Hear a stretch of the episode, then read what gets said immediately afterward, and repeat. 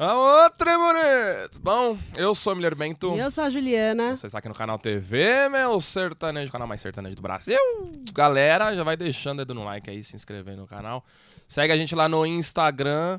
Vocês já devem estar acostumados com este novo quadro aqui do canal, né, que é o podcast. Lembrando que está saindo aqui no canal TV Meu Sertanejo e também nas plataformas digitais, Spotify e Deezer, né, Juliana? É isso aí. Hoje o Tem Base recebe aí um dos nomes mais que está mais fal- sendo falado, né, no ano de 2020. Tenho certeza que vai continuar sendo falado, que é ele, Henrique Castro. E aí, gente, obrigado. Cantor e compositor, né? Obrigado pelo convite, viu, gente? Obrigado de verdade. Me sinto muito honrado de estar aqui.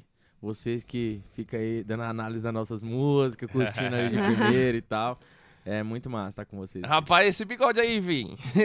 Você passou um laque? Como é que é? Cara, a gente tem que tentar ser diferente, né? Eu ia perguntar isso, a parte como você se apresenta, Massa, né? Já, se já, já se destaca, né? Você sente que dá diferença, tipo, a galera, se não lembra seu nome, lembra como você é? Ah, lembra sim, aparência? lembra sim. A galera, a, galera, a galera sempre. As características que mais marca no Henrique Castro, acho que é, é as resenhas mesmo e o bigode. Que massa, massa.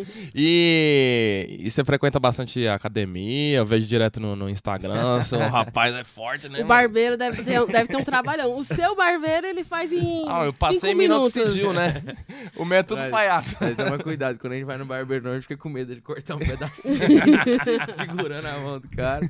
É, não, eu frequento academia sim, cara. Eu gosto demais. Eu curto demais a academia.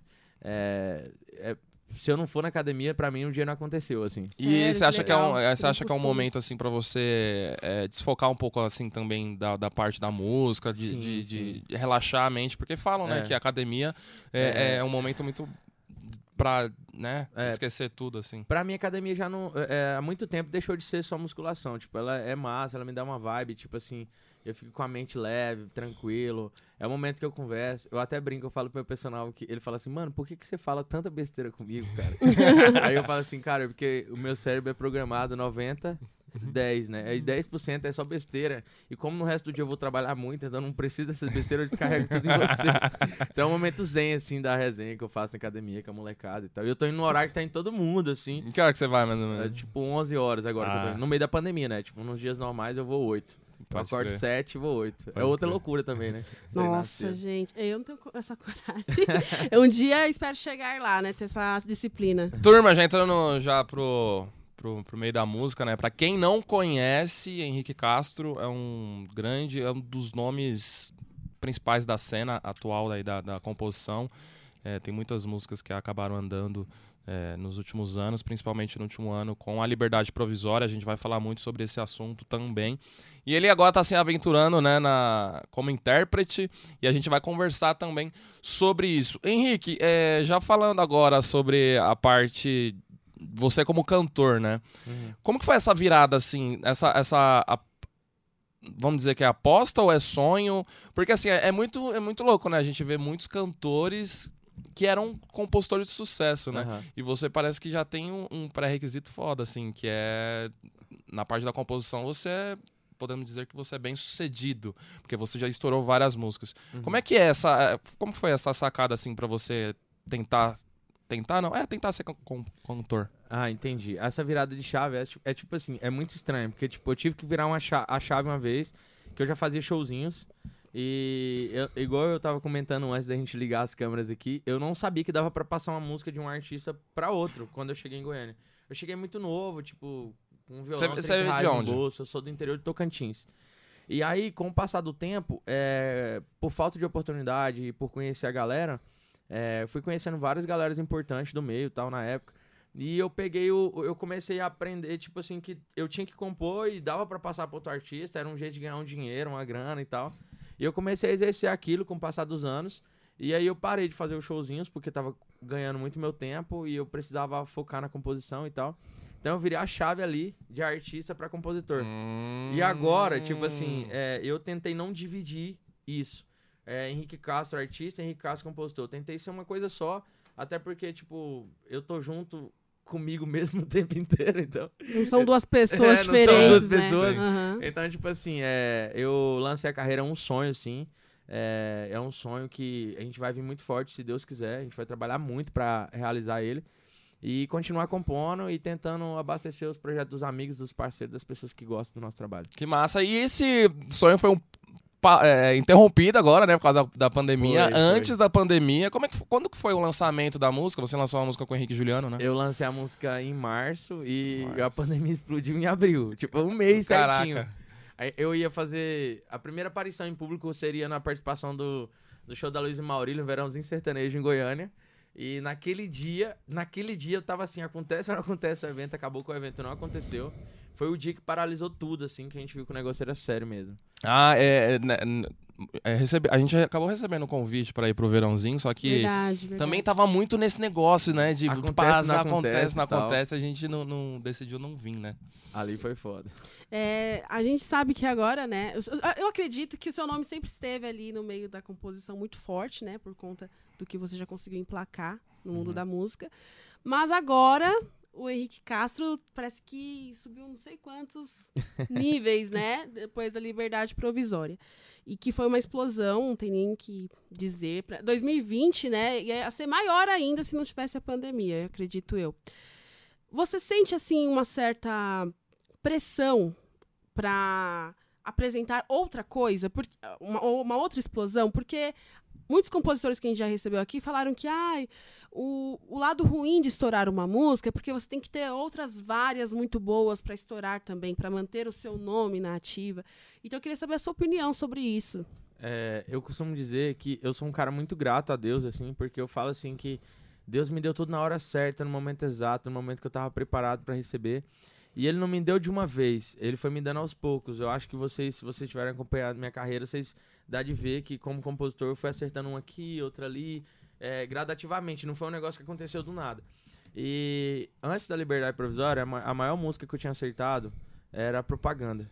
E era uma Sim. música muito grande, com Jorge Mateus e tudo mais. Quando a Liberdade Provisória veio, eu já tava preparado. Eu tava preparado porque eu almejava uma música daquele tamanho todos os dias. Eu acordava, eu orava, eu pedia, eu queria uma música daquele tamanho, uma música que viesse tocar nos quatro cantos do país.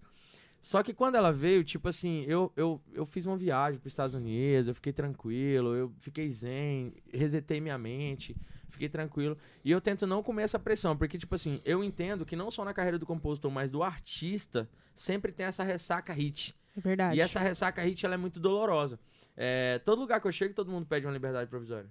Mas se eu tivesse, eu mesmo gravava. As né? pessoas Então, tipo ficam querendo cobrar uma coisa que não é programado também não, por não você, é né? programado, Tipo, é um negócio que acontece e, e foi. Então, tipo assim, é, eu já nem faço mais músicas naquela linha, tipo, eu já tô almejando outras coisas. É, eu sempre converso com os meninos que eu não gosto de ser tendenciado pelo que tá rolando no mercado. Eu gosto de tendenciar o mercado com as minhas loucuras, entendeu? Exatamente. Então a gente fica brincando, tipo, assim, vamos, vamos arriscar. E se a gente não arriscar, a gente não vai tendenciar nada. Então a gente. O mercado tava pra um lado na época da liberdade provisória e, e a gente foi pro outro lado. E agora a gente quer puxar pro outro lado. E eu acho que o grande barato é esse, esse, esse desafio, entendeu? Você acha que a tendência que vocês lançaram de colocar uma palavra mais reverente, né, na música, é, agora tem a Rita, a facada da Rita e tudo mais. Então sempre tem algumas sacadas um pouco mais Ousados, ousadas, né? né? Que pode gerar, sim, um- um- uma aceitação do público por conta de serem situações populares. Hoje em dia, quase todo mundo fala palavrão. O negócio da facada da, Rica- da Rita ficou engraçado. Mas Uhum. também tem o lado da, do pessoal ficar em negação, né, com a música. Você acha que essa tendência de colocar palavras mais irreverentes nas músicas ainda está nativa ou você acha, você acha que já mudou o mercado? Eu, eu acho que sempre o mercado vai estar aberto sempre pra coisa nova e pro nosso cotidiano. Sempre. Eu acho que tudo vai valer do contexto. Né? Tipo assim, se o contexto não ficar agressivo, se você não machucar as pessoas, não ofender as pessoas, eu acho que você pode colocar qualquer coisa na música, Uhum. desde que o contexto dê uma defesa para aquilo que ele quer colocar, para aquilo que ele quer usar. Sim. Por exemplo, porra nenhuma, em momento algum nós tá falando com a mulher, porra nenhuma. Tipo, nós tá xingando ela, nós tá desmerecendo ela. Tipo, você vai ficar aqui, É, porra, é, cara, não sei o quê. não é, a gente não tá sendo machista ali. A gente tá falando é que, porra, a minha, a minhas. Eu não tô solteiro porra nenhuma. A minha situação, entendeu? Tipo Parece que é um assim, desabafo ali, É, né? um desabafo, É. entendeu? Então, tipo assim. E, pô, quantas pessoas não devem ter xingado sozinho dentro do carro quando a mulher não quis voltar, né? Tipo assim, depois a gente ficou pensando. Então, tipo assim, eu acho que eu e o Elvis fo- fomos muito felizes na construção dessa música é, pelo contexto. né? O palavrão, eu acho que ele ajudou ali, porque a galera gosta mesmo de, Gosta. O de um pessoal negócio gosta da proibido. bagaceira, né? Gosta da bagaceira. Já falando da- da- dessa da, da liberdade provisória, engraçado que você é de Tocantins e Henrique e Juliano também são de lá, correto ou não? Isso, isso. Vocês já, já, já se conheciam antes, de, Já, lá em Tocantins? Já, já, a gente já se conhecia antes, sim. É, eu já tinha ido em vários shows do Henrique e Juliano, ele tinha ido num show meu lá também, é, no interiorzinho. A banda que tocava pro Henrique Juliano em Palmas, às vezes eu contratava Que eles massa, pra cantar no interior, porque nós não tinha músico, não tinha sanfona direito, não tinha... No interior é... no- tem no máximo uns dois músicos ali, né? Muito pequena a cidade. É, então a gente buscava os músicos e a maioria das vezes a gente pegava a banda do Henrique Juliano na época. né? Henrique Juliano já cantava, cantava ali no estado, em alguns lugares e tal. E, e eles não eram a aposta do estado, né? Eram outras pessoas que eram a Sério? aposta. Que massa. É, e aí acabou que com o passar dos anos o Henrique Juliano foi lá e, e buscou o troféu deles. Que massa. E você, antes da liberdade provisória, você conseguiu colocar outras músicas no Henrique Juliano. Qual que você co- colocou lá? É, Desbeijar Minha Boca, a única música que eu gravei lá. É, e nesse projeto teve Olé e Amo Tanto Que Puder, que era uma música que eu tinha feito pra Deus, tipo de agradecimento por todas as músicas que Deus tinha me dado. É, e aí o Henrique pegou e abraçou a ideia e resolveu gravar. Eu tinha mandado pro Henrique um dia de madrugada, ele pegou e falou, não, vou gravar e tal, e acabou gravando. E falando sobre a liberdade provisória, quando vocês acabaram fazendo a, a- a criação da- da- dessa composição, você já imaginava que essa música seria uma. Não, não dá pra imaginar que ela. A proporção que ela chegou. Mas você já sabia que ia, ia ser uma música forte pro mercado, assim, ou, ou não? Cara, o Elvis, ele vai lançar a carreira dele também a qualquer momento. E aí, quando a gente terminou essa música, ele falou que ia gravar. E eu falei, não, beleza. Eu tinha até esquecido dessa música. Caraca. E aí eu nem lembrava dessa música. Essa música ficou no- na gaveta, porque, tipo, o Elvis é meu irmão. Tipo assim, a gente não tem vaidade entre a gente. E ele falou, ah, eu vou gravar. Eu falei, ah, então beleza. E aí, é, ele mesmo tinha passado uma música que ele mesmo falou que ia gravar. E aí a gente queria meio que substituir aquela música pro projeto dele. E aí ficou a liberdade provisória. Aí um dia ele foi pro Henrique Juliano e ele acabou mostrando a música. Só que no exato momento que a gente fez, a gente não tinha certeza. A gente não pode ser hipócrita de falar, ah, não, eu sabia que era isso tudo. Não. Mas a gente tinha uma certeza, que ela era 8 ou 80. Hum. E que o porra nenhuma era. Podia dar muito bom, ou as pessoas não iam ter coragem de mudar pra coisa nenhuma, né? Exato. Então, a gente pegou dois doidos e eles apostaram ali, foram pra cima. E eu fiquei muito feliz com o resultado final, porque, tipo assim, além de eu ser muito fã e amigo do Henrique e Juliano, a gente é do mesmo estado. Então, eu acredito que Deus preparou esse momento com muito carinho. Tem alguma magia, assim, da gente ser do mesmo estado e ter acontecido algo tão grandioso vindo da gente, assim. É legal que liberdade provisória ela meio que assustou um pouco todo mundo assim. Eu acho que além do Henrique Juliano também que é, tem aquela intenção de explodir também, né? Vo- Voltar assim com aquela explosão. Eu acho que muitas pessoas também apo- apostavam na briga feia, em outras músicas. A gente quando Exato. A gente falou não, vai ser liberdade provisória. É, porque a gente escutou assim, antes, né, Porque, da assim, gravação do no, no, no álbum anterior, a gente. A, igual a gente fala aqui, a gente não é crítico de música nem nada, mas a gente dá nossa opinião lá no nosso canal. E a gente acabou não gostando muito do, do, do álbum do, do Menos Henrique, é Mais, do né? Menos é Mais. E aí a gente tava ansioso, porque eu sou muito fã da dupla, e desde o DVD de Palmas, né?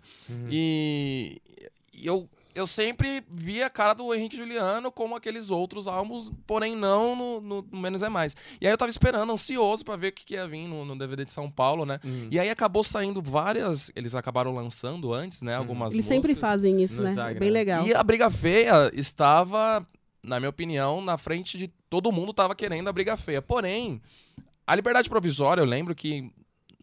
Não era muita, muitas pessoas que. Não tinha que muitas apostas, muitas né? apostas. E eu falei lá no meu Instagram, eu falei, ó, pra mim a música do DVD é Liberdade Provisória. Normalmente eu não acerto, né? Mas é muito engraçado. Dessa vez, nossa, ele acertou. Que ela acabou primeira. cobrindo a briga feia, né? Como é que foi essa sensação lá no, no DVD? Porque você, você foi lá, né? Cara, é, eu tinha ficado de fora de um DVD do Henrique Juliano três anos atrás. É, acho que era Virgem de Balada.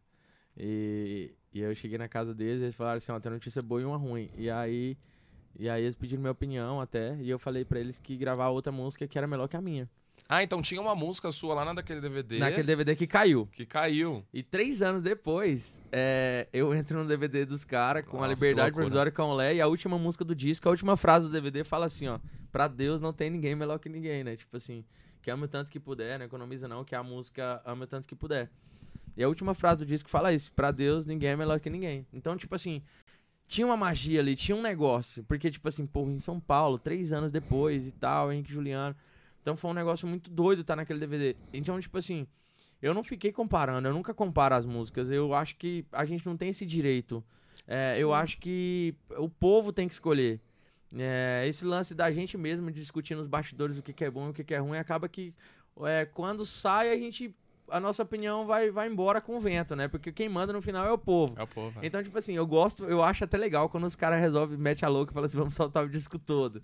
Que eu acho legal, porque o povo vai escolher É, o que eles exato. querem ouvir e tal, porque no final quem vai pro show é eles mesmos, né? Então, tipo assim, então naquele dia eu não tive tempo de comparar. Aquele dia eu fiquei só curtindo a vibe ali e sentindo, falei, puta que massa, velho, eu tô aqui. E três anos depois, aí na hora que veio é, a última frase, que o Henrique falou que era a finaleira, pra Deus não tem ninguém melhor que ninguém ali, foi foi o punch, assim. Falei, nossa, velho, que massa. Que massa. E e já falando sobre isso, porque assim, a gente vê no mercado é, compositores que se aproximam muito de, de cantores pra colocar música. E é legal que você.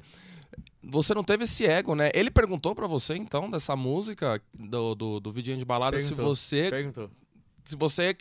Qual você achava melhor? Perguntou, e detalhe, ele perguntou, eu falei, no dia que eu fui embora, eu chorei, falei, poxa, velho, será que não vai dar certo nunca e tal? E detalhe, eu fui jogar baralho na casa de, de uma galera, tipo, era do Gustavo, do Fred Gustavo, cheguei lá e eu falei, puta, mano, chegou uma música do Henrique Juliano, nossa, a música é boa, mas a música miserável derrubou minha música e tal. E aí, quando eu, eu aí o Marcelo Melo virou pra mim e falou assim, de quem que é a música? Que, como é que a música fala? Tinta de amor. Ele começou a sorrir e falou assim, a música é minha. E, tipo assim, o Marcelo Mello é um Nossa, ídolo pra velho. mim. O Marcelo Mello, a mãe Vivi, o Ivan Medeiros. São ídolos, assim, né? Tipo, eu sempre fui muito fã da Mudando de Assunto, que é a composição deles. E, assim, a música era mais ou menos naquela vibe. Hum. E eu falei, nossa, velho. Aí, tipo assim, com o passar dos anos, Você começou a entender e encaixar. com o passar dos anos, quando você percebe assim, fala assim, poxa, eu fiz um bem aqui, três anos depois a semente brotou. Eu falo pra todo mundo que a liberdade provisória é uma semente que brotou das boas ações que eu fiz lá no passado. Ninguém Perfeito. tá aqui por acaso. Exatamente. Então, tipo assim, Deus me deu na hora certa. E, tipo assim, se você tentar mudar as coisas, você vai estressar à toa. Então, tipo Sim. assim, aquele dia de São Paulo é, foi um dos dias mais incríveis da minha vida, assim, porque ali eu tava zerando um play. Era Cara. porque eu gosto demais da Juliano, são meus amigos, são pessoas que eu adoro e que eu queria bem. E que eu tava muito grilado, porque, tipo assim, não só vocês, mas uma galera me ligava falando assim. Vocês não me ligaram, mas várias pessoas me Sim. ligaram falando assim, poxa, o DVD dos caras não ficou legal e tal e tudo. E a gente tava perto e era ruim pra gente. Lógico. Então, quando a Liberdade Provisória veio, nós veio com vontade, falando, nós vamos acertar e e nós acertamos. Então, tipo assim, foi A- muito massa. a música é um sabe? desabafo, mas foi um desabafo dos intérpretes também, né? Tipo, É. é, jogando a gente consegue ser maravilhoso, top das E galáxias. foi um mesmo assim. desabafo mesmo, né? Tipo assim, Literalmente na música, né? É, e Henrique, a gente assistiu outras entrevistas, né, que você deu, e você mesmo afirmou que é uma pessoa muito religiosa, tem muita fé, a gente sempre vê você falando de Deus, né, o que eu acho maravilhoso. E eu queria saber se, se a sua fé te ajuda na, na hora de compor, se ajuda na inspiração. Uhum. Porque tem muita. A gente hoje vê muitos compositores que falam que aprenderam a compor, né? Uhum. E eu, particularmente falando, acredito que é um dom. Uhum. Você. Como que você entende aí o que você eu, faz? eu quero que quem aprendeu me ensina, porque eu acho que até hoje eu não aprendi. tipo assim, eu acho que vem de Deus, assim. É, cara, o. é, muitos anos atrás, eu tava em casa e eu andava com a turma que todo mundo estourou da turma. Todo mundo se deu bem, né? É, e aí um dia eu cheguei dentro do quarto e, e fui orar, cara. E eu fui pedir pra Deus. E eu senti que Deus falou bem assim pra mim. Falou assim, uai, mas o que, que eu tenho a ver com isso? Você nunca me chamou pra compor com você? E aí Olha eu aí. peguei e falei assim, cara, quer saber? Agora todo dia antes de compor eu vou orar. E aí eu comecei a orar. E aí eu chamei o Elvis e a gente começou a orar. Na época a gente compunha aí o Elvis e o Montenegro, a gente compunha muito junto. E aí eu comecei a orar, orar, orar. E a gente sempre orava antes, nós estendia a mão assim, antes da composição. E até hoje, nós nunca mudou isso. Olha só que legal. E aí a gente ora sempre antes da composição, é uma intimidade nossa que eu tô revelando aqui, mas assim, é... e a gente sempre convida Deus pra compor com a gente. Então é por isso que a gente é bem tranquilo. Eu acho que é por isso que eu acho que o nosso elo, tipo, principalmente eu e o Elvis hoje, que não tem vaidade. Tipo assim, nós não tem aquele lance, ah, a ideia é sua, a ideia é minha. É. né? Nós não tem isso. Tipo assim, a gente é preocupado com o resultado final, a gente é preocupado com outras coisas. A gente, a gente emana muita energia positiva um pra vida do outro e pra várias outras pessoas. A gente ora por amigos nossos que estão meio que perdidos, que estão meio que em um momento ruim da vida. Então, tipo assim, eu acho que é muito além da composição, é muito além do sucesso, é muito além de shows, é muito além de dinheiro.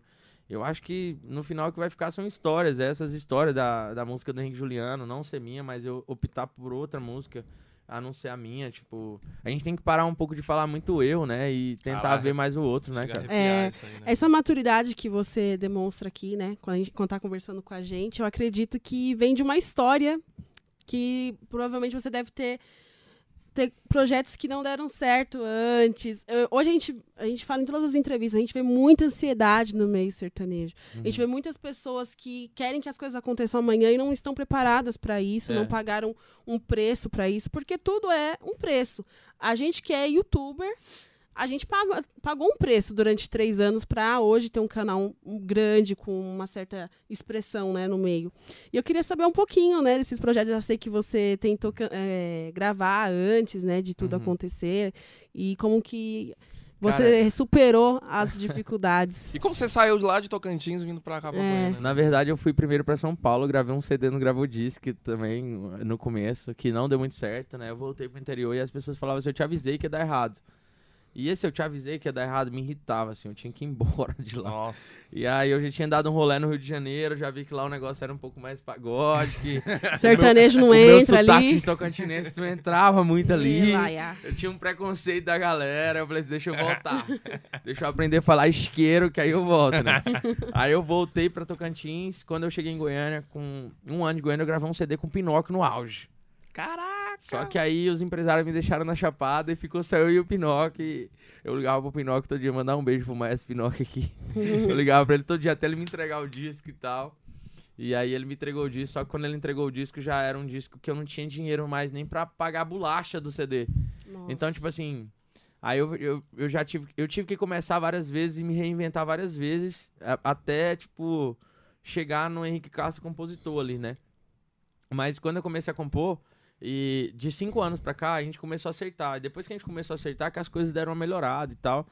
Então, resumindo, pra mim ter um projeto igual esse que eu tô gravando agora e, eu- e, e- e o que eu gravei recentemente, eu demorei 12 anos pra mim chegar Olha aí, gente. nesse momento. Caraca. E vocês querendo estourar amanhã. Não, tem Com compositor. Seis meses de carreira. Tem compositor e cantor. Principalmente compositor que chega pra gente. Ah, entrega essa música pro Gustavo Lima. O cara já. Primeiro que a gente não tem contato nem do, do cantor da esquina. e também o cara quer. O cara não gravou música nenhuma, o cara não plantou nada, o cara já quer gravar com o Gustavo Lima, É. com a Marília Mendonça, com o Henrique Juliano. Então é, é muito legal você falar isso daí, porque é, é uma construção, né? E tudo que vem rápido vai rápido também, vai né, rápido, Henrique? vai rápido. Não, e outra, tipo assim, eu até falo, é, o sucesso, sucesso e dinheiro na mão de quem não tá preparado é, é uma arma apontada pra sua própria cabeça. É isso aí. é Entendeu? então, verdade. tipo assim, é, antes de pedir seu sucesso, a gente tem que pedir muita maturidade, cara. Porque, tipo, a gente vive um, num mundo muito acelerado e, tipo assim, e o ego, ele é um negocinho desse tamanhozinho. Mas se você inflar ele, meu amigo, pra você Nossa baixar ele de novo, Senhora. é difícil. Então, tipo assim, a gente tem que tomar muito cuidado. Eu sou meio desapegado, eu não tenho carro, eu ando de Uber. Sério, É. cara? Eu sou. Os É, caras- le- é legal você falar sobre isso, porque a gente que tá de fora, assim, a gente segue muitos compositores, né? Aham. E admiramos muitos também. Só que no Instagram, tipo, existe um lifestyle, assim, dos compositores. Tem um- Compositores hoje um viraram estilo artistas. de foto padrão. Eu acho legal eles te- eh, vocês terem essa expressividade, muitos seguidores, mostrar mesmo que tá da hora, Tá na com- onda. que tá na onda, porque durante muitos anos o compositor ele ficou no anonimato, né? É, é Todo mundo acho que pensava hoje- que, quem escrevia as músicas eram os cantores. né? Exatamente. É. E isso também, o que você falou que não sabia que dava pra, pra Pra- vender uma música pra um artista, achava que o artista que escrevia as próprias músicas e tudo mais. Eu também tinha essa, ino- essa inocência por conta que não era divulgado os nomes Uhum. do compositor. Eu acho que o Instagram vem muito também pra ser um cartão de visitas, né? Uhum. Só que a gente vê também muito ego. A galera, ah, tipo, tem um lifestyle e você falando que é desapegado deve passar assim, às vezes por brincadeira. Os caras não tiram um barato com você, não. Um Cara, eu vou assim. até falar o nome de um cara aqui que ele falta me matar, o Júnior Gomes. velho. Ele A gente gravou com ele, velho. É. Gente boa demais. Não, eles criaram uma, uma parada, agora eles falam que eu sou mão de vaca, que não sei o que e tal. Aí eu falo que eu não tô rico igual eles e tal, é resenha. Tipo assim, não, tem uma resenha interna assim. Mas assim, cara, eu. É porque eu moro num. Eu moro. Eu sou bem estratégico, eu moro na frente do shopping. Então eu quero, eu quero resolver um problema, eu vou pro shopping. Então eu atravesso a ruta no shopping. Aí eu vou pra academia, que é 2km da minha casa, vou de Uber. Então- e eu não gosto de dirigir em Goiânia. Tipo, gente, as pessoas de Goiânia não sabem dirigir. A gente já reparou, a gente já reparou. A gente Eu pensou. Eu falava que eu não ia é, tirar carteira, carta de motorista porque eu moro em São Paulo, o trânsito é caótico. Mas eu vim pra cá. falei, Nossa, é verdade. A gente dá, pensou que São. Paulo As era pessoas não dá caótico. seta aqui e Pelo tal. amor de Deus, cara. A gente tá no Uber assim atrás, eu só fico vendo um, um carro se aproximando. Eu falo, ué, não vai parar, não, velho? Você É. tá doido? então, então, tipo assim, é, eu, eu, sou, eu sou assim meio desapegado, cara. Porque, tipo assim, quando você vem de baixo, velho, você toma mais Ah. cuidado com as coisas Sim, e tal. verdade. Mas eu vivo minha vida de boa tal. Eu crio minhas recompensas, assim. Pra mim, comer um japa mesmo, eu, tipo assim, eu tenho essa política comigo. Pra mim, comer um japa, eu tenho que render durante o dia. Eu falo, pô, como é que eu vou comer um trem de 150 contos se eu nem trabalhei hoje? Nossa, eu tenho velho. muito isso também. Entendeu? Tipo, velho, como eu sou fútil, eu tô dando 100 reais numa comida. Você tem gente que. O que uma pessoa normal faz com 100 reais? O, o dinheiro rende muito, eu vou gastar num, uns três ni- nigiri. Um Que louco isso aí que você falou. Não, é, tipo assim, eu só, eu, eu só me, eu me recompenso, tipo assim, falar, cara, eu vou viajar pra tal lugar. Não, pera aí, o que que eu fiz? Ah, por exemplo, eu, no- quando eu aceitei a liberdade provisória, eu fui pros Estados Unidos, falei, isso foi um presente que eu me dei, era o meu sonho de, de ir e tal. Então, tipo assim, Você sabe inglês? Eu, nos Estados Unidos eu só agradeci e pedi desculpa. E às vezes eu esbarrava nas pessoas, em vez de eu falar sorry, eu falava thank you. então, tipo assim, a mesma coisa você esbarrar na pessoa e falar assim, obrigado, né? Tipo, Qual, qual cidade você conheceu lá? Eu pousei em Miami, e mais logo eu já peguei um carro e fui conhecendo a cidadezinha até chegar em Orlando. Eu dormi em algumas Que cidadezinhas legal. interiorzinhos. que. Eu queria visitar os interiorzinhos mesmo, dar uns rolê ali naqueles Massa. Só que o meu, meu parque de diversão não foi a Disney, foi as compras. Tudo que você não gastou aqui em Goiânia, você é, eu gastou. lá. gastei lá. Mas isso que você tá falando é uma coisa assim, bem louca e pra gente que é jovem. Agora que tá começando a popularizar mais que a educação financeira, né? É. Educação financeira, equilíbrio, é, pensar no futuro, É. saber investir o dinheiro, não só em bolsa e tal, mas saber investir pro futuro mesmo, não sair gastando Uhum. loucamente. A gente É mesmo legal. que, que tá com um planejador financeiro aqui de Goiânia, né? Um abraço pro Gui aí. O Guilherme? É, o É, Guilherme. o Guilherme, Estamos quase fechando. Então já falar assim, Pode o Henrique fechar. é difícil demais. Fala, fala que a gente que indicou que aí a gente ganha desconto. É verdade. Aí, ó, Guilherme, ó, tá aqui gravado.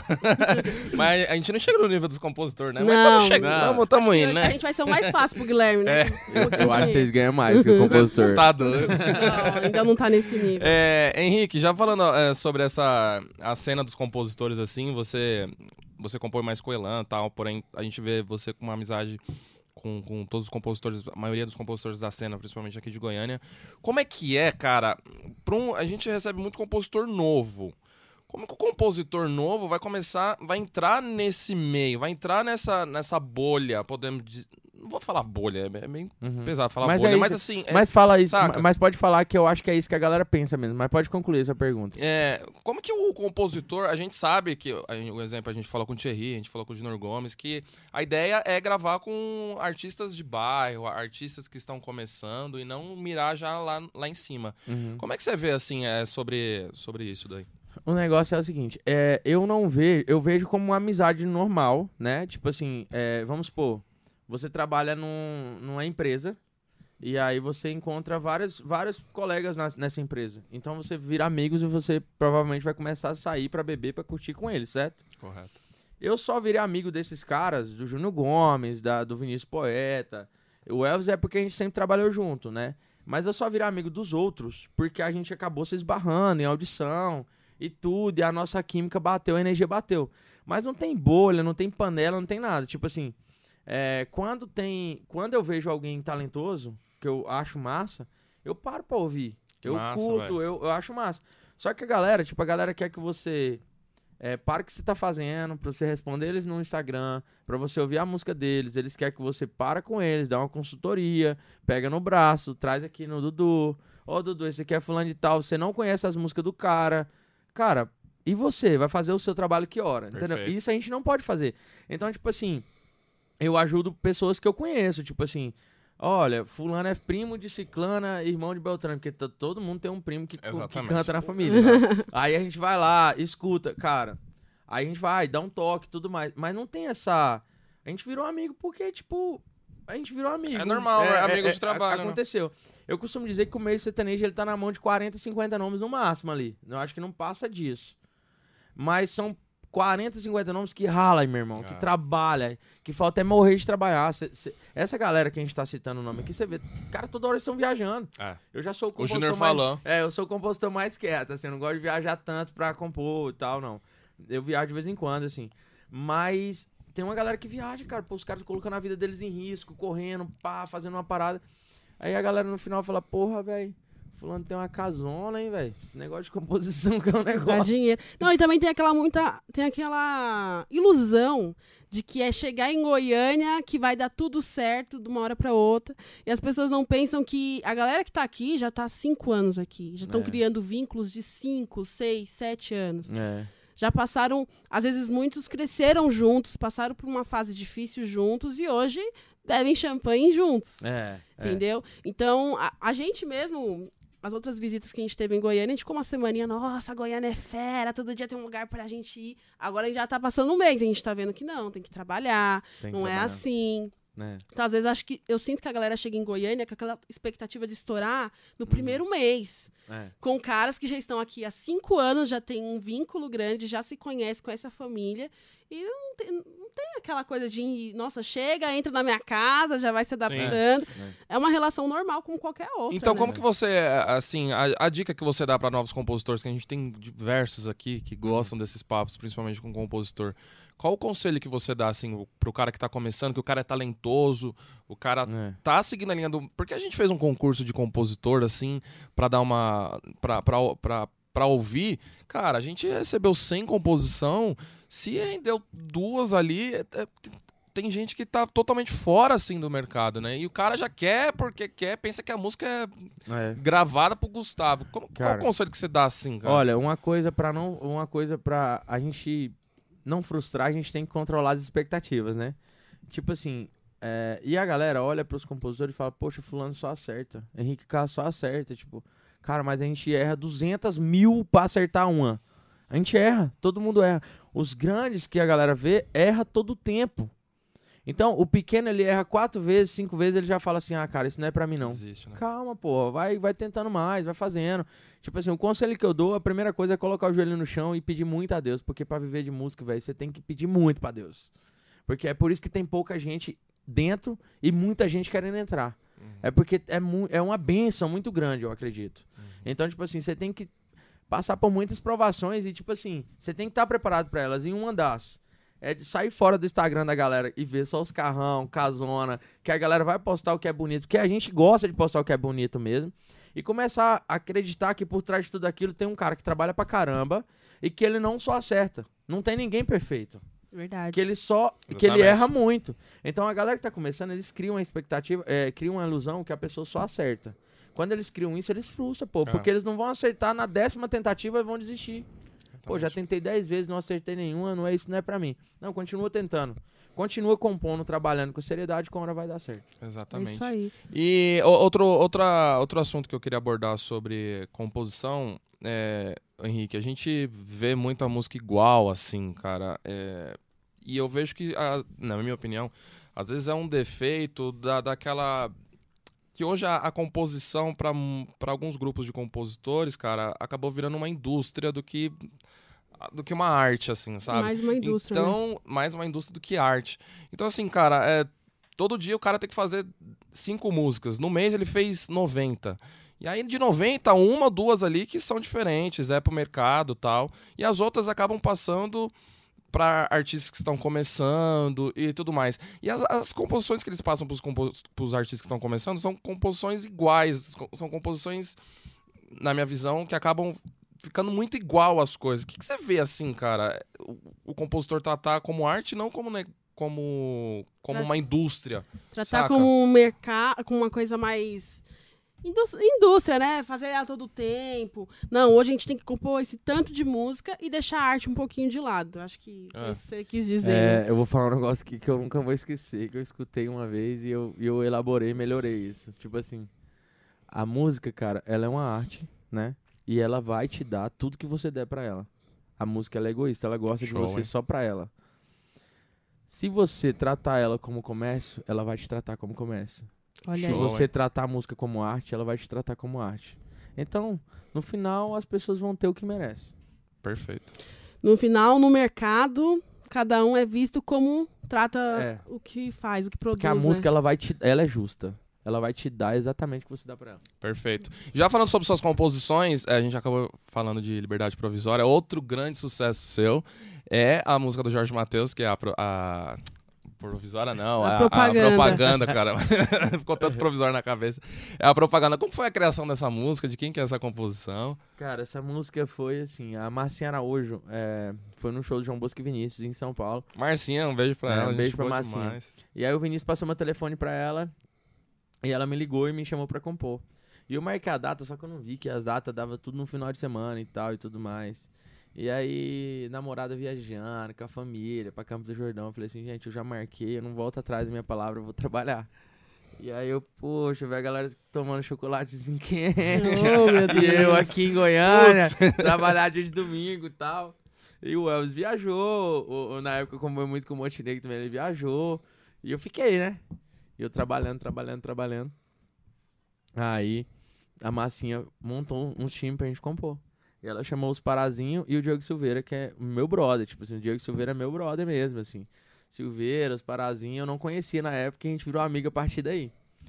E aí, quando a gente chegou, era intervalo do jogo do Corinthians e os malucos corintianos lá. e ele falou, velho, vamos fazer rápido aqui pra nós assistir o segundo tempo. e a gente fez rapidão, cara. Pá! E aí eles chegaram. Eu, eu cheguei em casa. Eles fizeram uma propaganda. Vocês É, fizeram a propaganda. Fizemos uma propaganda Ah. rapidão. Pá, ele, ninguém nem viu o que, é que nós tínhamos feito. Só que aí, eles não queriam gravar nem guia. E aí gravamos uma guia e eu fui pra casa escutar o que eu tinha feito durante a semana.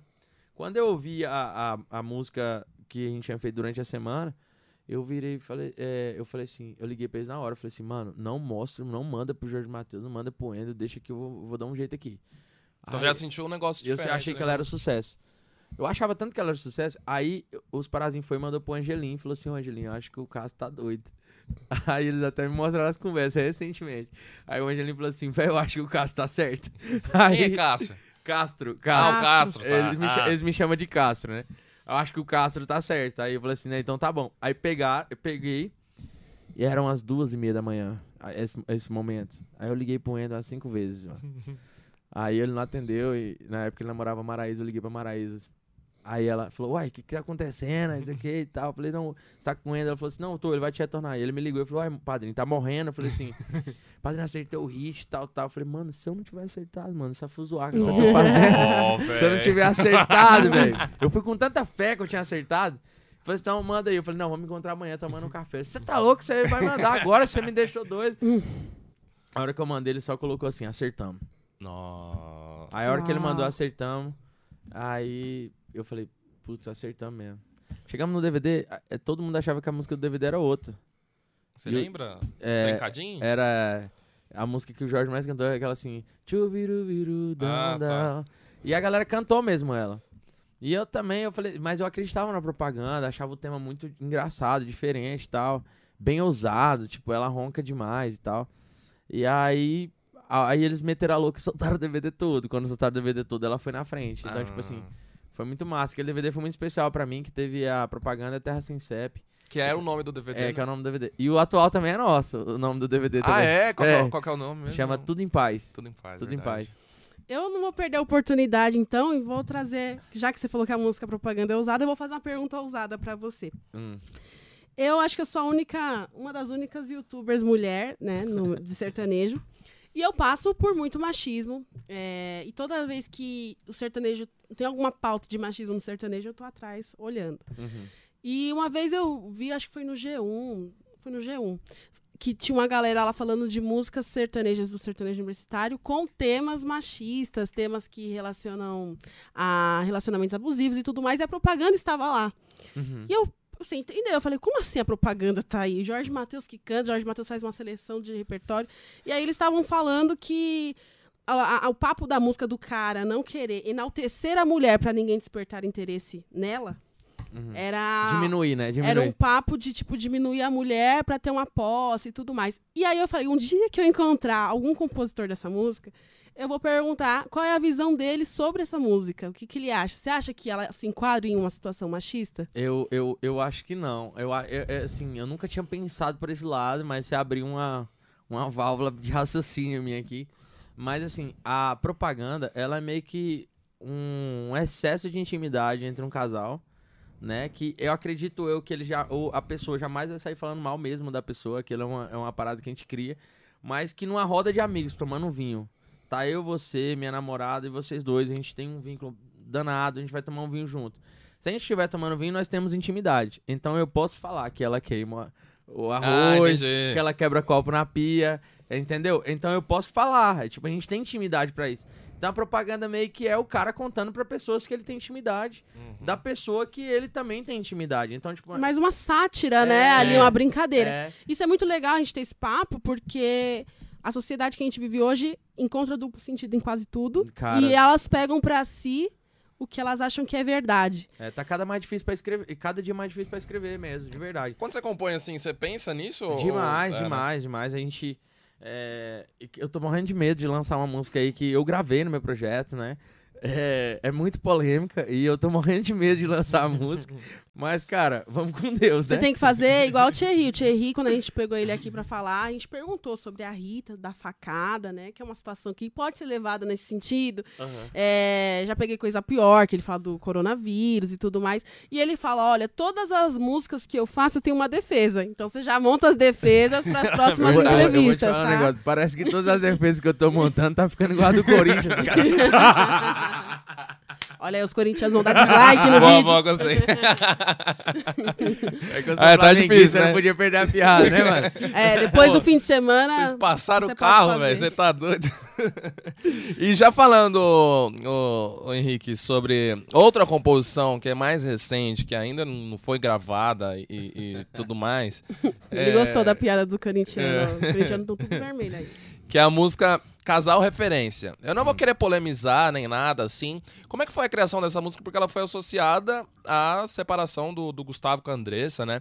Como é que foi a criação dessa música? Você fez pensando já no, no, no caso? O Léo Dias soltou lá falando que a música foi pro caso? Não, Como é que foi isso? Na, na verdade, na verdade, não foi pensando especificamente nesse casal. É, na verdade, foi uma música pensando em um casal famoso de uma cidade mesmo. Tipo assim, é, cara, a gente é do interior, toda vez que vai colocar um contexto, tipo, imaginando cidade, eu imagino a minha cidade, que eu nasci, porque cidade pequena, a conversa vai, a conversa anda. Então, tipo assim, os casais são famosos. Então, tipo assim, é, quando você é, é bonito perante a sociedade, é, você carrega aquele peso de ser perfeito, né? Uhum. Mas na verdade você briga igual qualquer outras, igual qualquer outras pessoas. Então a gente acabou criando a música e coincidiu com esse momento, né? Que louco. E vários fã-clubes começaram a postar, mas assim, a gente não tem nada a ver com isso, Sim, não. não. Mas você tem é. pretensão de gravar? Ou de- alguém já está de olho nessa música pra gravar? Surgiram muitas propostas aí? Surgiu várias pessoas querendo gravar, sim. É, mas a gente ainda. Eu vou ter que sentar com o pessoal do escritório pra gente ver o que, que vai fazer, porque, tipo assim, a música ficou legal, é, a Sim, galera curtiu a, demais. voz, da minha- a música na minha voz. E a gente vai ver se vai rolar no projeto, não vai. É, vamos mostrar pro nosso produtor e ver o que, que ele acha. Mas eu vou falar pra você que eu adoro essas coisas. Adoro quando a. a, a- como é que é? A, a arte imita. a- esqueci o. a- o- Ah, Imita a vida real. Exatamente, porque fizeram a do Vitão, né? Fizeram Aham. a música do. a- Foi- acho que do- foi o Não sei se foi o Gabriel Vitor que fez. E tem uma galera aí Foi que fez a Matheus música Kennedy, do meu Matheus casal. Foi? Aí, ó, a gente tá aqui com, a, com o compositor do meu casal. Cara, eu acho isso muito legal Muito louco, porque Isso, as situações que a gente tá propícia a ver, a receber pelo Instagram, principalmente, pelo Twitter, virar música, eu acho que é uma coisa natural. É. Eu acho que você não, não tem que ficar se É. sentindo meio a quatro por conta disso, porque é Ma- normal. Mas, eu queria que a casal referência, é, no final, ela fosse só a música mesmo, que no final todo mundo ficasse bem. que ela não carregasse. É. Esse Isso, né? é um, É. um fardo, ou sei lá, alguma coisa mas do assim, tipo, né? mas assim, o casal referência também, tipo assim, quando a gente pensou, é, o Elvis mesmo, meu parceiro, ele tem várias pessoas que a gente conversa direto, a gente conversando, a gente tem várias pessoas que a gente cita de casal referência, falou, nossa, casal massa, né, velho? Tipo assim, olha o jeito que eles se tratam. Eu acredito que todo mundo tem esse exemplo próximo de alguma forma. Então, é, eu recebi uma mensagem essa semana de um brother falando assim, caramba, essa música é a cara do meu cunhado e tal, porque eles, ele separou, mas eles eram meu casal referência, que não sei o quê. Cara, eu recebi várias mensagens, então, tipo assim, foi bem legal, bem positivo, assim, a música, tipo, sem falar que a gente postou lá, ela deu uns 40 mil visualizações no, no feed. É, tá Isso massa. foi legal pra caramba. Outra música que acabou é, dando muito certo no seu vídeo, que foi recentemente. é, eu não lembro o nome da, do nome da música. Isso é sentimento, Isso não é é traição. Sentimento, não é traição. Como é, É. que foi essa música, assim? E, e acabou é, despertando um- uma curiosidade, porque ela expandiu de um jeito, né, velho? Ela, ela, ela, foi esquisita, velho. Quando eu, a gente tava em casa compondo, aí os meninos. A gente tem um grupo, aí o- os compositores, que é o Artuzinho, e o Guilherme César, e o Elvis Elan e eu. A gente fez a música lá e a gente enrolou pra gravar a guia dela e tal. E assim, tem dia, velho, que eu acordo todo alto astral. Vai me dominar o mundo. Aí a gente chegou no estúdio, falou assim: "Ah, vamos gravar. Aí eu gravei na minha voz e eu falei assim: cara, vamos gravar um vídeo, mano. Vamos. Aí já botamos o vídeo pra gravar. Falei assim: quer saber? Eu vou postar. E postei. Tipo, tudo sem pensar. pá. Vamos ver o que, que o povo fala. Isso é sentimento, não é traição. Achei o tema muito forte tal, bem legal. Cara, acordei, tinha 15 mil visualização. Fui pra academia, voltei, tinha 30. Aí eu fui compor, e quando eu tô compondo, geralmente eu não entro no Instagram. Eu, eu fico mais no bloco de notas e tal, pra gente escrever a música e tal. De repente, os meninos mandaram no grupo do WhatsApp, eu entrei, aí falou assim, mano, você viu lá, tá com 60 mil. Eu falei, como assim, mano? Aí no final ela deu cento e poucos mil, É. sabe? Tipo assim. Aí a gente falou, gente, essa música aqui deu um sinal, eu acho. Porque, tipo, meus números eram tipo 15, 20 mil ali no máximo, né? Então ela deu tipo cinco vezes mais do que meus números normais. Então eu acho que a gente vai gravar ela, vamos ver. É, eu tenho uma pergunta até sobre é, as suas músicas, essas músicas que você, que a gente tava comentando, fizeram muito sucesso no Instagram. A Meu Casal, Casal Referência, teve uma explosão ali, uma aceitação do pessoal. Para os compositores que estão começando, que querem, assim, popularizar, né, as músicas que eles acham que são mais fortes, você é, aconselha postar é, alguém cantando, IGTV, Reels, meme, no Instagram, você acha que é uma coisa arriscada para quem está começando? Eu, eu acho que. Eu acho que é muito da música do momento. Eu acho que cada caso é um caso, porque, tipo assim, o, o pequeno ele tem esse, esse, e- esse negócio do, de alguém roubar a ideia, né? É, Isso. De alguém que tem mais Verdade. expressão vir roubar. Eu mesmo morri de medo, tipo assim, de alguém vir roubar a minha ideia e tal. Eu tenho várias músicas que eu registrava no cartório da minha cidade. eu ia pro cartório da minha cidade, eu gastava uma nota e, cara, aquilo lá não adianta nada. eu registrando só a letrinha lá e tal. Mas, cara, todo começo é muito difícil, né? E é muito complicado, cara. Tipo assim.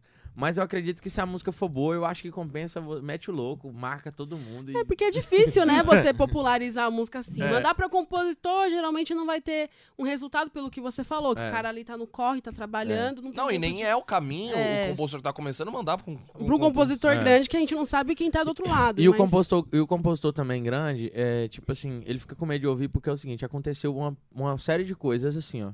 O cara manda uma música, eu já tenho uma música com um tema parecido. Aí minha música vai estoura, o cara fala que eu copiei ele, entendeu? Então, tipo assim, várias músicas que chegam no meu WhatsApp, eu, eu acho que meu WhatsApp deve estar em alguma página, porque todo mundo me manda no WhatsApp. Deve E ter aí- algum grupo assim, aí eles falam assim, ó, esse daqui, ó, manda É, pra é. ele. Aí eu não baixo a música. Às vezes eu quero até ouvir, cara. Mas eu fico com medo de ouvir. E a- eu não sei quem me mandou. Vários números. Aí 83, 70 não sei quanto. Aí você fica com medo de ouvir. Vai que coincide com algum tema meu. Exatamente. Com que prova. eu- como que eu vou provar pro cara? Tipo assim, eu tenho minhas datas, tudo certo. Mas se até eu provar, dá uma dor de cabeça danada. Aí outra coisa, eu falo, mano, eu nem baixei sua música. Sim. Entendeu? Então eu nem baixei. Porque já aconteceu isso com a gente. De verdade. Ou E- também, ô, Henrique, às vezes ah, você escuta e, sei lá, de- depois de três semanas, às vezes vem na sua cabeça alguma coisa que E você não vai saber- lembra. você não lembra e aí acaba- você vai É. acabar caindo nessa sinuca de bico, né? é, é. É, é, é- é bem complicado. Já falando sobre a, sua, a sua área de como cantor, como é que foi a entrada na workshop, assim? Porque muita gente quer entrar na workshop, né? Porém, a gente sabe que entrar num escritório grande, às vezes, não é, não é tudo isso, né? Porque Uhum. tem artistas que ficam na geladeira e tudo mais. Como foi a sua entrada no workshop? Você já mandava composições, já, já editava lá com o Rodrigo? Não, não, não. Cara, na verdade, é, eu sou amigo do pessoal da Workshop já deve ter uns 12 anos, né? Desde quando criou ali, na época do João Neto Federico, que eu vinha pra Goiânia e tal. Eu já mostrava umas musiquinhas ali e tal. Sou muito amigo do Rodrigo também. É, da Dani. A Dani é minha brotherzaça. Deve ter uns 8 anos de amizade a gente. A gente andava junto. Aí eu, ela, Marília, Hugo Delvec, a turma toda, né? Eu nunca imaginei que eu ia entrar ali, nem Almejava, assim, é, eu tipo... não- eu- cara, eu sempre fui deixando meio que rolar, assim, né? Deixando a parada acontecer. Quando eu gravei com o Henrique Juliano, eu tive é, várias propostas é, de entrar em outros escritórios e tudo mais. Só que eu, ali é um lugar que eu me sentia em casa, que eu sabia que eu tinha muitos amigos. Eu sou amigo do Felipe Riz, eu, Ah, é, eu vou até revelar um apelido dele aqui, se ele apelar comigo, depois a gente conversa. É, a gente jogava bola na época, a gente chamava ele de bombinha, né? Bombinha? É, então, tipo Ô, assim, Felipão, encontrei lá no Barretos. Por que bombinha, velho? Eu não sei, eu era o Henrique que chamava ele, entendeu? Da Henrique Juliano. E aí nós jogava bola junto ali, ele falava que ele era o bombinha e tal. Então, tipo assim, tem uma, uma, uma parada, tem um negócio ali, assim. E aí eu acabei conhecendo o Vander, né? Tipo, aí a gente acabou entrando, eu entrei pro escritório e a gente trabalhando. E esse lance de geladeira, assim, cara, eu, eu falo pra todo mundo que é um termo usado para as pessoas que não gostam de trabalhar. Ah, Porque desde quando eu entrei lá, eu não parei mais de trabalhar, sabe? Tipo assim, É, é, Tem- porque a gente tem essa, essa impressão, eu falo a gente, falo Miller e Juliana, e TV Meu Sertanejo, o resto, os né? inscritos, né? O, o resto, 700 mil inscritos. É de que assim, pô, você vai entrar num escritório que tem Henrique Juliano, Neto Cristiano, Maiara Maraísa e Marília Mendonça, vai, as pessoas mais populares, assim. Por que, que o cara vai olhar para um artista que tá entrando agora? Aí os caras ficam pensando, nossa, tá na geladeira porque tá dando prioridade para fulano, para ciclano. Então a gente, a gente tem essa mística uhum. né, quando vê um artista que não tá mostrando muito resultado depois que entra no escritório. Então é legal você falar isso Uhum. que não concorda com esse termo, É, termo é. geladeira. Não, eu, eu, não, eu não concordo muito, não. Tipo assim, e outra coisa, você tem que bater no peito e falar assim, cara, eu sou o Henrique Castro e vamos pra Exato, cima. exato. Se você não acreditar em você, É, quem tem que vai acreditar acreditar em né? você, ir É pra cima e, e ir mexendo, fazendo seu som. Se aquele trabalho não deu certo, faz outro. Vai pra cima, tipo assim. é, eu falo pra todo mundo, é muito mais fácil é, é, daqui pra onde eu quero chegar do que de onde eu saí pra chegar até aqui. Ótimo. Perfeito, Ele tem perfeito. ótimas respostas, né? Nossa. A gente nem gosta de estender muito, porque ele fala, o cara já falou tudo, não tem o que fazer mais.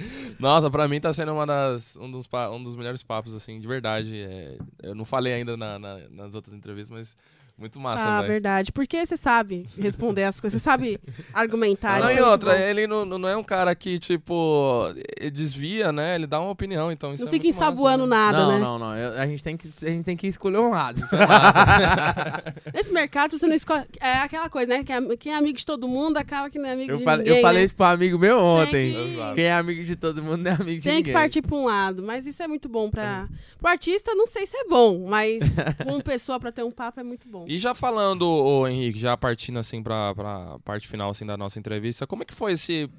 Você revelou pra gente, né, antes da, da gente estar gravando aqui, que foi um momento muito complicado pra você, a pandemia, né? Uhum. É, principalmente na, na, na- na- na parte pessoal. Como é que foi assim, cara? Tanto na parte pessoal como profissional? Porque a liberdade provisória ia ser muito, três vezes mais do que foi, né, na minha Uhum. opinião.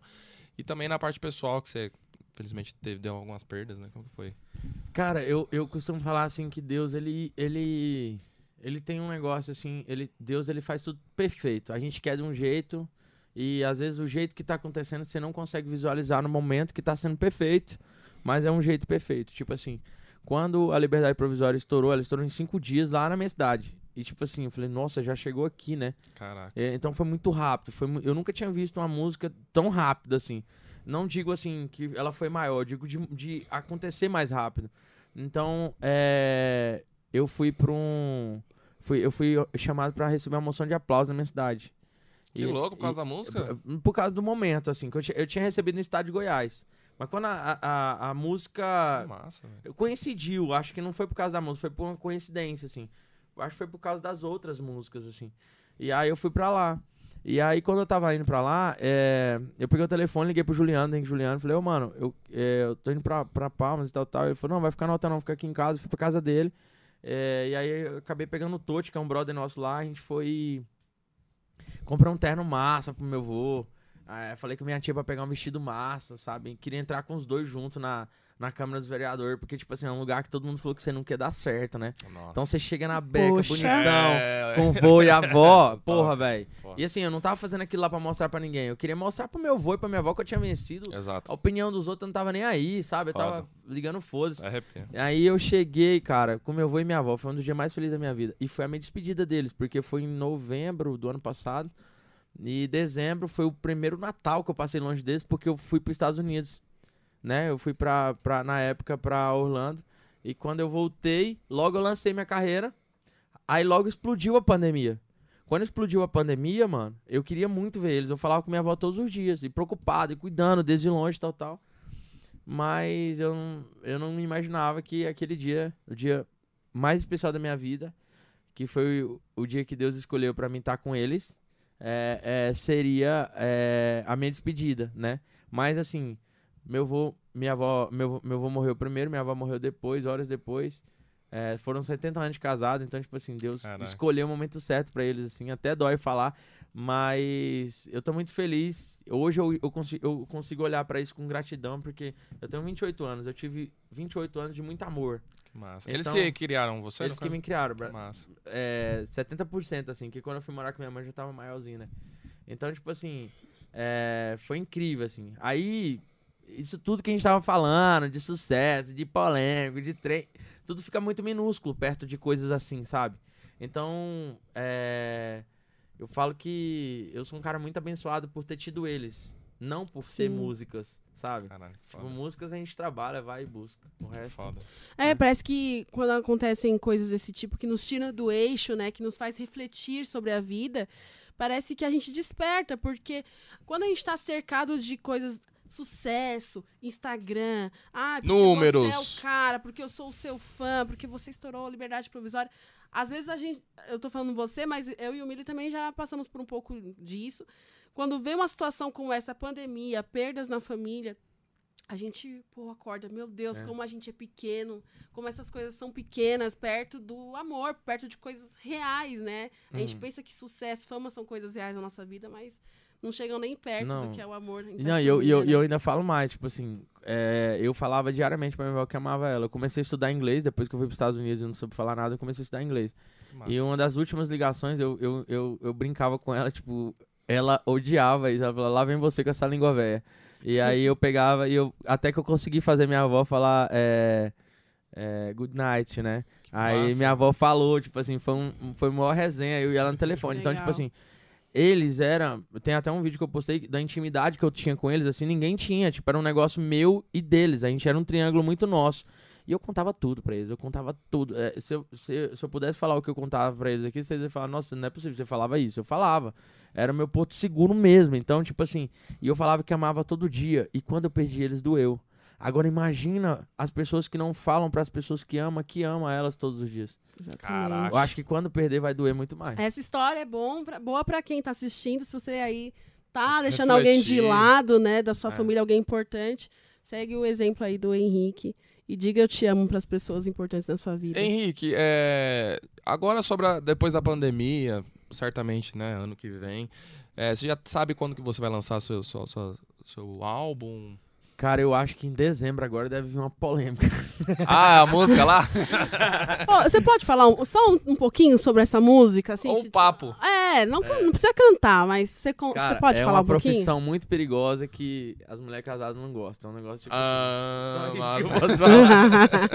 Vamos falando de composição, conta um pouquinho das suas principais composições aí pro pessoal. É, de Saber. forma. Qual, que- qual que foi a primeira, assim, que você acabou gravando, assim, com. Foi. A, a que tocou de norte a sul foi Sonhei que Tava Me Casando. É, depois veio a Não Era Você, com João Bosco e Vinícius, que são dois caras que eu sou apaixonado, assim, e são meus ídolos, assim. É, aí depois, cara, veio um. Com um safadão veio só pra castigar, né? As principais, a cama que eu paguei. Qual outra? É, propaganda. É, espaçosa demais. Nossa, namorada reserva. Namorada namorada reserva é é sua? sua? É, é nossa. Olha o sucesso, é, Diogo é minha do Guilherme. Elvis e do Montenegro. Legal. É, deixa eu ver. Rapariga digital. Rapariga tá é sua? nossa, também. A Juliana minha já... Carol. Tudo bom? Deixa eu ver qual mais. É, acho que é esse que eu lembro. Ah, Agora. só, né, Juliana? ó, ó, tem umas perguntas aqui do Instagram, já partindo aqui pro final. É, perguntaram de onde saiu a inspiração pro arranjo Eu Implorei pra voltar. Ou se foi o Henrique Juliano que, que colocou esse, tava essa na- extensão não. aí. É, é, é, e- o arranjo, você fala ou o solo? Ah, eu não É, isso sei. não é eu acho- Mas tipo aquela ideia de esticar o Implorei. É, já tava na música. Não, já tava, já tava, já tava. A gente já mandou pronto. Ensina, é o que? Arranjo ou... o que- Qual é o nome disso? Não, isso É é, a a melodia mesmo. mesmo. a é melodia? mesmo. ah, então tá bom, É a aprendi. melodia da música. Tem mais Tem alguma mais coisa? umas aqui, ó. Qual foi a sensação, o que, que você sentiu, acho que foi felicidade, né? Quando você teve a primeira composição gravada por um artista nacional. Ah, foi muito incrível, assim. Primeiro que você pensa que agora você vai pagar o aluguel. né? Depois... depois você fala assim, meu Deus do céu, agora eu vou poder fazer compra, né? Então, tipo assim, você fica mais assim... Você pensa nas primeiras coisas, nas primeiras contas que você vai pagar, né? Então você fala, nossa senhora, vai dar certo. Mas zoeira, tipo assim, é massa você ver o seu, um ídolo seu cantando a música sua, não tem preço, não. É a coisa mais linda do mundo. Tem mais uma pergunta aqui. É, o Samuel Versiani, ele quer saber se você, quando começou na, na composição, começou cobrando e... Ah, legal isso aí. cobra- cobrando sua composição e como que eram os valores. Mas não, você não precisa falar de valores, mas se você começou cobrando, né, suas composições ou se você foi cedendo, assim, pros artistas. Cara, a- acho que a primeira música que eu. Que. Que eu, eu não. Não é nem que eu cobrei, né? Um menino que quis me pagar, né? Que eu não tinha. Sério? eu queria era passar a música, né? Era até uma composição minha do Chula e da Marília. A gente fez uma música. Eu saí de uma boate um dia doido, que eu andava bebaço em Goiânia, doido, eu e o Chula. E a gente foi lá pra casa, a gente foi compondo, a gente foi almoçar na Marília, a gente acabou fazendo, terminando a música lá. E aí eu fui pra uma audição, eu só tinha essa música pra mostrar. e ele me deu 6 mil reais. Eu falei, nossa senhora, eu vou alugar lanche agora. Estourei.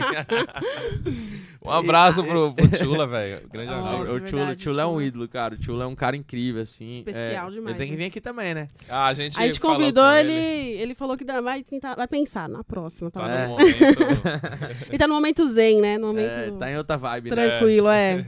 Mas foi isso, Henrique Castro aqui no TV Meu Sertanejo, no podcast Tem Base. Foi massa demais, Foi massa né, demais. Acho que você pode deixar um conselho aí pra quem tá começando. Você tem alguma lição que foi muito importante pra você? Cara, é igual eu falei no começo da entrevista, eu acho que é orar muito, pedir muito pra Deus, é tentar colocar as suas vontades com a, com a vontade de Deus e tentar seguir. A hora que você achar essa frequência e trabalhar muito e, e fortalecer seus pontos fracos, eu acho que o resultado vem de um jeito ou de outro. Massa, isso foi Henrique Castro no TV Meu Sertanejo. gente. Segura a lição. Valeu, turma. Muito Tchau, obrigado. obrigada. velho. Tchau. Valeu.